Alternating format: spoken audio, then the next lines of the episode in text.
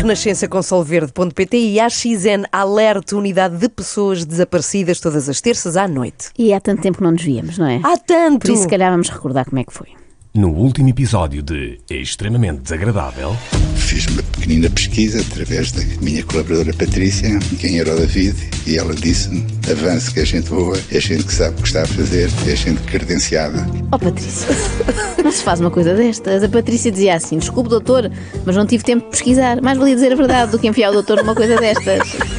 Parece-me que não nos resta outra solução que não a de pôr o lugar à disposição, Patrícia, porque isto foi muito Então. grave. Aliás, eu pensando nisso, tomei a liberdade de publicar um anúncio nos classificados do Correio da Manhã. Assistente MF, masculino feminino. Procura, sim. Clínica de Medicina Alternativa procura colaboradora atenta e com bons conhecimentos na área do YouTube português. E-mail, quer ser a nova Patrícia, gmail.com. Nós, se calhar, fomos um bocadinho injustas com a Patrícia, porque Hum. o problema pode não ser dela. É que o Dr. Pinto Coelho tem tendência para elogiar imenso toda e qualquer pessoa que o convide para uma entrevista, seja a homeopata Lisa Joanes, Faça um voto. É que Deus lhe dê saúde para poder eh, continuar com o excelente trabalho que tem vindo a eh, desenvolver no terreno e entrevistar as pessoas certas. as pessoas certas, como eu, Pois. ou o nosso velho conhecido, o Sérgio Tavares, Ah. DJ, barra jornalista pela verdade. tenho muito prazer e digo, sinto honrado também, já deu para, para ler e ver alguma do seu currículo, tudo quanto tem feito nesta área do, jornalismo, tão importante para informar as pessoas, e como tal, permite-me dizer, sem querer bajular ninguém, que é uma honra para mim estar a ser entrevistado por si. A Claro importância é. de canais como este do Sérgio Tavares tem, é brutal. É, é- é delicioso ouvi-lo, doutor.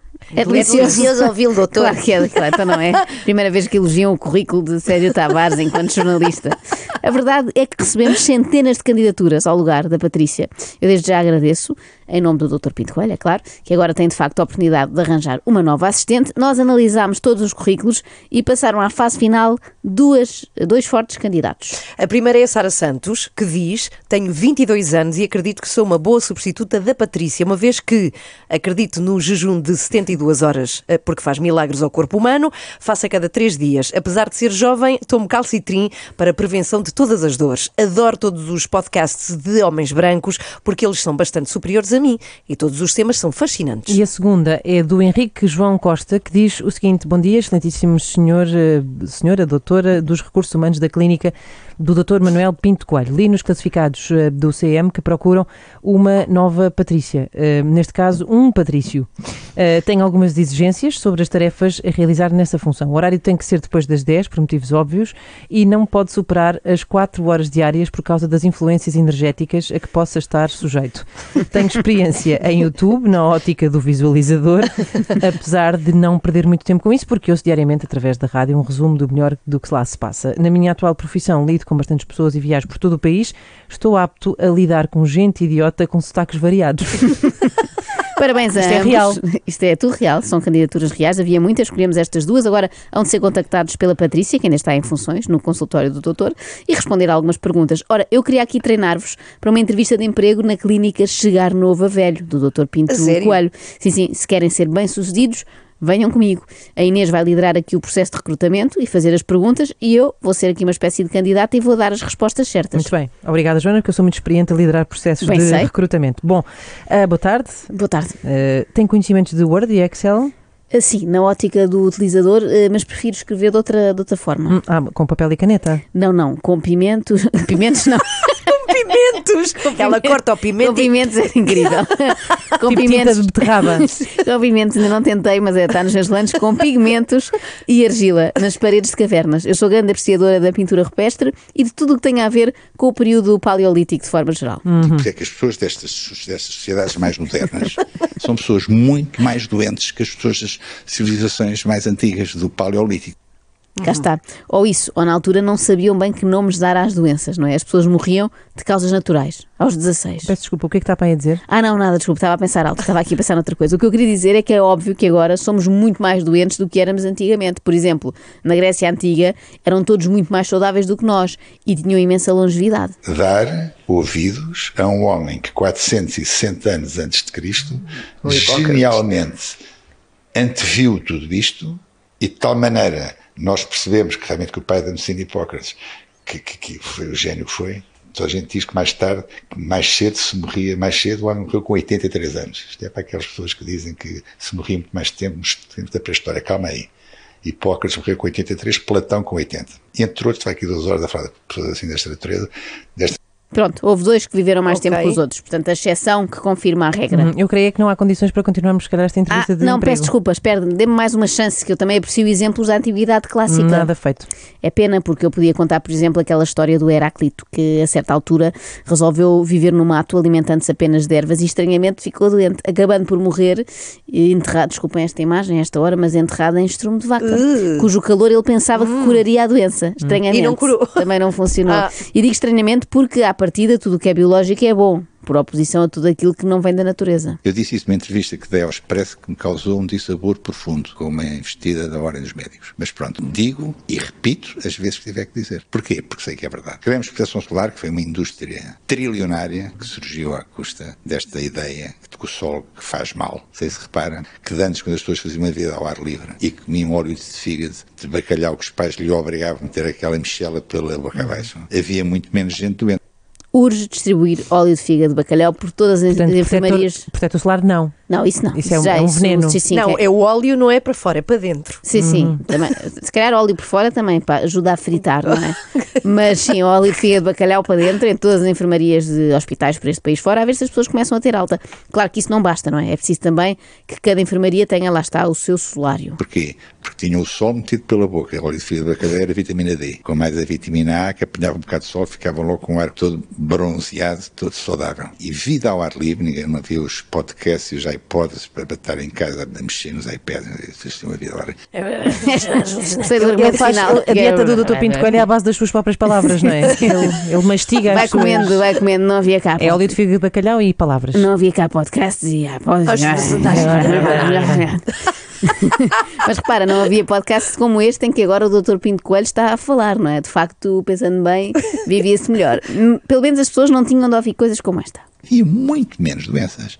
Olha, Pedro, havia muito menos autismos.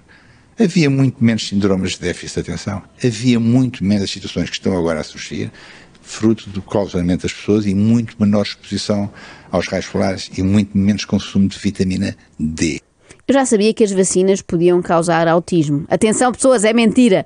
Eh, Só agora fica a saber também que estar em casa a ouvir pod- podcasts também pode causar autismo. É também mentira na mesma. Agora, acho que da mesma maneira que há embaixadores da prótese, o Dr. Manuel Pinto Coelho, por esta altura, já devia ser embaixador do óleo Sim, de fígado de bacalhau. Nós usávamos o código Pinto Coelho 10 e tínhamos eh, 10% de desconto. Lembra-se como é que era de antes? Não se lembra sempre nova. Mas os pais obrigavam praticamente os filhos, mesmo contra a vontade deles, a, a comer óleo de fígado de bacalhau, que era coisa horrorosa, Ah, eu lembro, mal eu safada. lembro dessas cápsulas. E agora veja lá quantas pessoas. Não era cápsulas, era xarope. Isto que era uma maravilha se houvessem cápsulas. eu ainda cheguei a tomar um xarope, Isto era um espetáculo se houvessem cápsula. cápsula. Não, mas charupada que sabia pessimamente. Odiava aquela história. Mas o que é que é óleo de fígado de bacalhau? É vitamina A e D. Porque é que havia muito menos gente com aquilo? Eu digo isto, mas eh, os meus colegas não podem ficar zangados comigo por eu dizer isto. Também sou rapaz novo, é normal que os rapazes novos gostem de brincar e, portanto, é normal que eu gosto de brincar também. Quase que apetece dizer que se continuassem a beber óleo de fígado de bacalhau, ninguém ficava doente, as pessoas acabavam por ter que se organizar de outra maneira. Claro. Cá está. Para Pois claro. Eu nem sei como é que os médicos antes Quem tinham disse pois pacientes. claro? Fui eu. Ah, foste tu, pensava que era do podcast. Não. Eu gostei que tu reagiste como se fosse, foi muito bom. Eu Foi nem sei ótimo. como é que os médicos antes tinham pacientes, não é? Ninguém adoecia. Eu digo-vos mais, a pandemia nem sequer tinha acontecido se todos tivéssemos a vitamina D em dia. E como é que tu sabes isso? Disse-me o Dr. Pinto Coelho. Eu não tenho um doente, eu vou repetir, eu não tenho um doente com uma vitamina D bem razoável, na casa dos entre os 80 e os 100, para não dizer os 120, que me diga que teve Covid e que sofreu com o Covid. Só é pena o governo não ter aproveitado este conhecimento que o Dr. Pinto Coelho pôs à disposição da sociedade. Um vídeo de 3 minutos que eu fiz em maio de 2020, três meses depois de aparecer o Covid, em que eu convidei o Governo e o Primeiro-Ministro a distribuir gratuitamente pela população vitamina D. Até disse quanto? 10 mil unidades nutricionais por adulto e disse que se na altura se isso fosse feito, podiam ter a certeza que isso iria minimizar bastante as consequências do vírus que tinha acabado de surgir. Ninguém ligou nenhum. Nem Portugal, nem parte nenhuma do mundo. Sabe que nos países das latitudes equatoriais da linha do Equador, há 10 vezes menos doenças autoimunes que na Escandinávia. Ai é. Pumba, ficam com este fun fact só por causa das tosses. Ora, aí está uma expressão que não se usa nas zonas com clima equatorial, porque lá nunca há Não tem tosses. não é? percebem, não é? Pois. Só na Escandinávia que anda sempre tudo a tossir. Mas realmente o governo fica muito mal nesta fotografia, não é? António Costa já estava mal visto, realmente, por não despedir o Ministro das Infraestruturas. Agora soma-se a isso não ter contratado o Dr. Pinto Coelho para Ministro da Saúde. É que eu acredito que se tivesse sido este homem a suceder a Marta Temido, a única forma que teríamos de ver uma bata branca era na HBO. Ah, como assim? Quem diz HBO diz Netflix ou até numa reposição do médico de família. Se cortar ao seu filho o, o aporte dos, dos alimentos que lhe lesionam o intestino, açúcar, glúten e caseína, leite, o que é estou para aqui dizer, e não lhe dar também nada que tenha glúten, o seu filho, para ver mais tarde uma bata branca, tem que ir ao Netflix. É incrível, porque ao não consumir açúcar, glúten e caseína, garante também que ele nunca partirá uma perna nem um braço, não é? Ou então parte, mas para não ter de ver ninguém de bata branca, faz um curativo em casa, como se fazia no Paleolítico. Você sabe que o trigo é um opiáceo. Você sabe que, o- que os centros de recompensa para o trigo são os mesmos dos centros de recompensa para os opioides, para os opiáceos. Não sabia. Ah, pois é. Não sabia. Sabia que o açúcar, de acordo com Porquê é que alguns custa estudos, tanto deixar de comer pão? Porquê é que as pessoas que comem pão não conseguem deixar de comer pão? É por isso que se vê muita gente a arrumar carros. É gente que é agarrada ao pão. Meteram-se no pão e depois nunca mais conseguiram deixar. E E as às vezes pistolas deles, o que é que fazem? Pão, pão, as pessoas não têm pão, pistolas. pão. Não estava a ver aqui um cenário, não é? Pessoal na rua. Bom, A Ana às nunca vezes. deixa, a Ana nunca deixa que, Nunca uma, dá que moe- verdade Sim, sim, não, repara. se interponha entre ela e uma piada. Percebemos agora que nunca dá moedas aos arrumadores com medo que eles estejam armados, mas não é Claro, costume estarem, costumam claro. ser pacíficos. Estas pessoas às vezes tentam enganar-nos e dizem: chefe, uma moedinha, faz favor, eu juro que é para a droga. E nós, de certeza que é para a droga, não está a mentir. Quando eu virar as costas, não vai entrar ali na padaria e gastar tudo em pão da avó. E por falar em avós, o Dr. Pinto Coelho tem já o típico discurso da avó. Aquele que parte muito da ideia de no meu tempo é que era bom. Estruturalmente as coisas não têm o mesmo valor que tinham há 40 anos atrás. A Liz é muito, muito nova, eh, não tem os meus 74 e portanto não se lembra como eu me lembro como é que era há 40 anos um morango. E depois também tem esta, ele está sempre a falar da idade dos seus entrevistadores, lembrando-lhes que são muito mais Pô-los no novos. lugar, não é? Exatamente, mas quando conversou com o nosso amigo youtuber David GIT, teve um pequeno lapso. Tomo, porque a minha idade já é, não é, não é a sua, são, são 74, você deve ter pai de 34, deve ter menos 40 que eu, se não, deve, se não tem, anda, anda por lá. Quantos? 34. Bem, é melhor começar a fazer então. é melhor ir para consulta. Já percebi o truque do Dr. Pinto Coelho, ele não rejuvenesce as pessoas, como diz, ele troca-lhes a Ah, idade. ok. Da mesma forma que acha Sim. que o David GIT tem 34, quando ele na verdade tem 27, ele recebe pessoas na clínica e, e a quem diz assim. Para 100 anos está com uma pele ótima. E as clientes, não, mas eu tenho 59. Porque é que a miudagem de 20 anos, como, desculpem lá a expressão, como vocês, eu dei 34, eu tenho menos que 34, desculpe lá. 27. Desculpe lá, é, é, eu percebi. Eu eu, eu estiquei-me com os 34, mas você tem um discurso que o põe um pouco mais velho. Tem uma idade mental Uh. superior à idade física. É, por isso é que eu me atrapalhei. claro, deve ter sido a primeira. foi dita David. E Pois. sim, e provavelmente a última vez que o David GT ouviu um elogio à sua idade mental. Tem tudo em cima. Porque as hormonas são, são os, eh, o sumo da vida, como os brasileiros disseram com alguma graça. Eu es- escrevi na capa de um livro que eu escrevi, Hormonas, o sumo da vida. Eh, já perceberam que não tenho jeito para plagiar. É os brasileiros que disseram, lá em Ribeiro, e lá eu digo. Está a ser modesto. Na verdade, até tem jeito para plagiar, porque eu fui ver a capa desse livro e não há lá nenhuma referência a esses brasileiros, não é? Nem um asteriscozinho, nada. Andou estes anos todos a recolher os louros da incrível frase: as hormonas são o sumo da vida. Também não é assim tão boa. Ah, não, vendo bem não é assim tão Não, bom, não é, realmente não é. também não, não valia a pena. É melhor aquela outra dos brócolos, que não sei se foi gamada a algum brasileiro ou se é é que original. é? Em princípio é original, porque caso contrário seria brócolis. É Eu assim. escrevi um artigo que está, na altura, dizem que foi viral, será se foi viral ou não, que eu não tenho forma de perceber, nem tenho tempo para saber. Mas, para o página 1 de Pedro Almeida Vieira, escolheu para título Não é o brócolis e a couve que pagam os cursos de medicina. Bem, um artigo no página 1 do Pedro Almeida Guerra, em princípio, não foi viral. Deve ter sido a colaboradora Patrícia a dizer-lhe que sim. Hoje, se eu fosse professor, a primeira pergunta que eu fazia aos meus alunos é se acham normal, seja os grandes grupos farmacêuticos, a pagar os cursos de medicina. O que é que estavam à espera? Sendo os grandes grupos farmacêuticos a pagar os cursos de medicina, o que é que, que, é que se está à espera? Que a pessoa saia de lá comer brócolis e couve? Claro que não, claro que não. As pessoas saem de lá todas entupidas em comprimidos. Basta passar ali ao pé da Faculdade de Medicina para constatar que são todos uns drogados. E se entrarmos no refeitório, vemos que não há lá couves nem brócolis, nunca. Só servem clavamox e alprazolam, prato vegetariano, tanto um verde. Olha, eu não sabia, era que as farmacêuticas estavam a financiar os cursos de, de medicina. É, aquilo está tudo comprado. É óbvio que deviam ser as mercearias. Tipo, aquele novo curso da Católica devia ser patrocinado pelo Chico da Fruta. Ó oh, Luís, é assim, onde o homem mete a mão é um desastre. Porque o homem mete a mão para faturar. Exato. Não mete a mão no sentido de vou cá ajudar o meu semelhante, coitadinho, a gente quer vê-lo com mais saúde. Não. Mete a mão para faturar. E é um desastre, porque mete coisas que não dão saúde a ninguém. É um desastre. O Dr. Pinto Coelho é, e bem, completamente contra atividades que tenham como principal fito a faturação. Abre uma única exceção para atividades que sejam levadas a cabo por ele.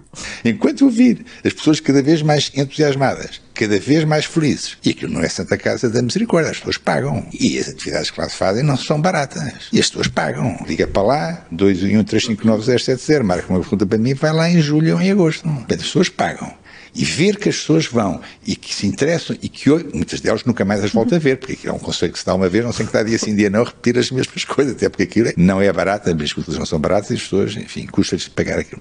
Por isso é que as consultas têm de ser muito caras. E agora que ele tem dado o número de telefone, Sim, lá no sim. meio. Quem quiser marcar já sabem. Vão ser ainda atendidos pela Patrícia daqui a uma semana, talvez por um novo por uma nova, pois. Mas é por isso que as consultas têm que ser muito caras, porque depois a pessoa vai lá, não é? Percebe que é meia hora a ouvir falar dos benefícios do óleo de fígado de bacalhau e já não volta. Mas fazem mal, Pois. voltar. Olhem, como é que se chama um Pronto. jovem do hip hop que é vegetariano? É brócolos. Deixa assim só. extremamente